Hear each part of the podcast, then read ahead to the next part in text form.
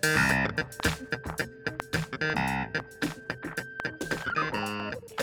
VoiceTubers! This is Nina, and you're listening to the Pronunciation Challenge. Today's topic is about groupthink. Do you know what groupthink is? Watch a video to find out the answer.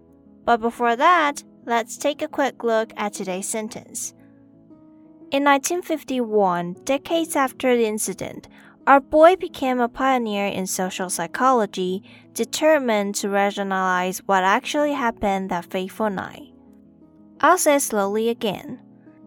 In 1951, decades after the incident, our boy became a pioneer in social psychology, determined to rationalize what actually happened that fateful night. Alright, we got six pronunciation tips today. The first one, 1951. Here's how to say years in English.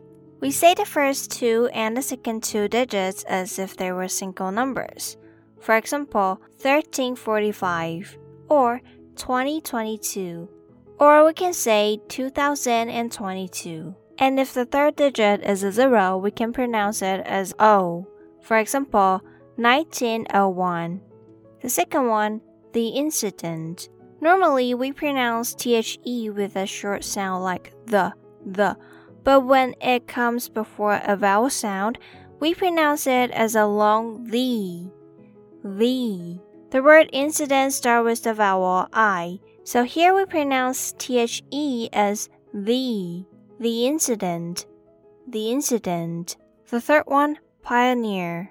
The L in this word pronounces a short sound uh, pia, pioneer, pioneer. And the next one, psychology. The P here is silent, so we pronounce the first syllable as sigh, sigh, and CH pronounced as k, and the O in the third syllable pronounced as a, psychola, psychology psychology.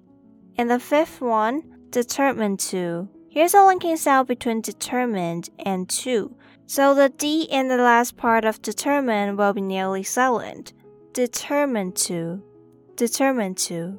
And the last one, rationalize. Rationalize. Rationalize. The A in the third syllable pronounces uh, the schwa sound uh, n, null. Rationalize rationalize. In 1951, decades after the incident, our boy became a pioneer in social psychology, determined to rationalize what actually happened that fateful night. Moving on to the vocabularies. The first one, pioneer. Pioneer is a noun and it means a person who is one of the first people to do something. For example, Pioneers of aviation are the people who have contributed to the development of aeronautics. And the next one, rationalize. Rationalize is a verb and it means to try to find reasons to explain your behaviors or decisions. For example, I poured my thoughts out on paper to rationalize my feelings. And the last one, fateful. Fateful is an adjective and it means having an important and usually negative effect on the future. For example, the judge pronounced the fateful words. Alright, that's all for today's episode. Humans are social animals. We are born to live in groups, and I think that's one of the reasons why we're so vulnerable to peer pressure. According to the experiment mentioned in the video, three people's opinions are enough to influence an individual to change his mind. Or just stick to the truth if you were in that experiment. Share your thoughts about today's topic in the comments below and don't forget to record today's sentence.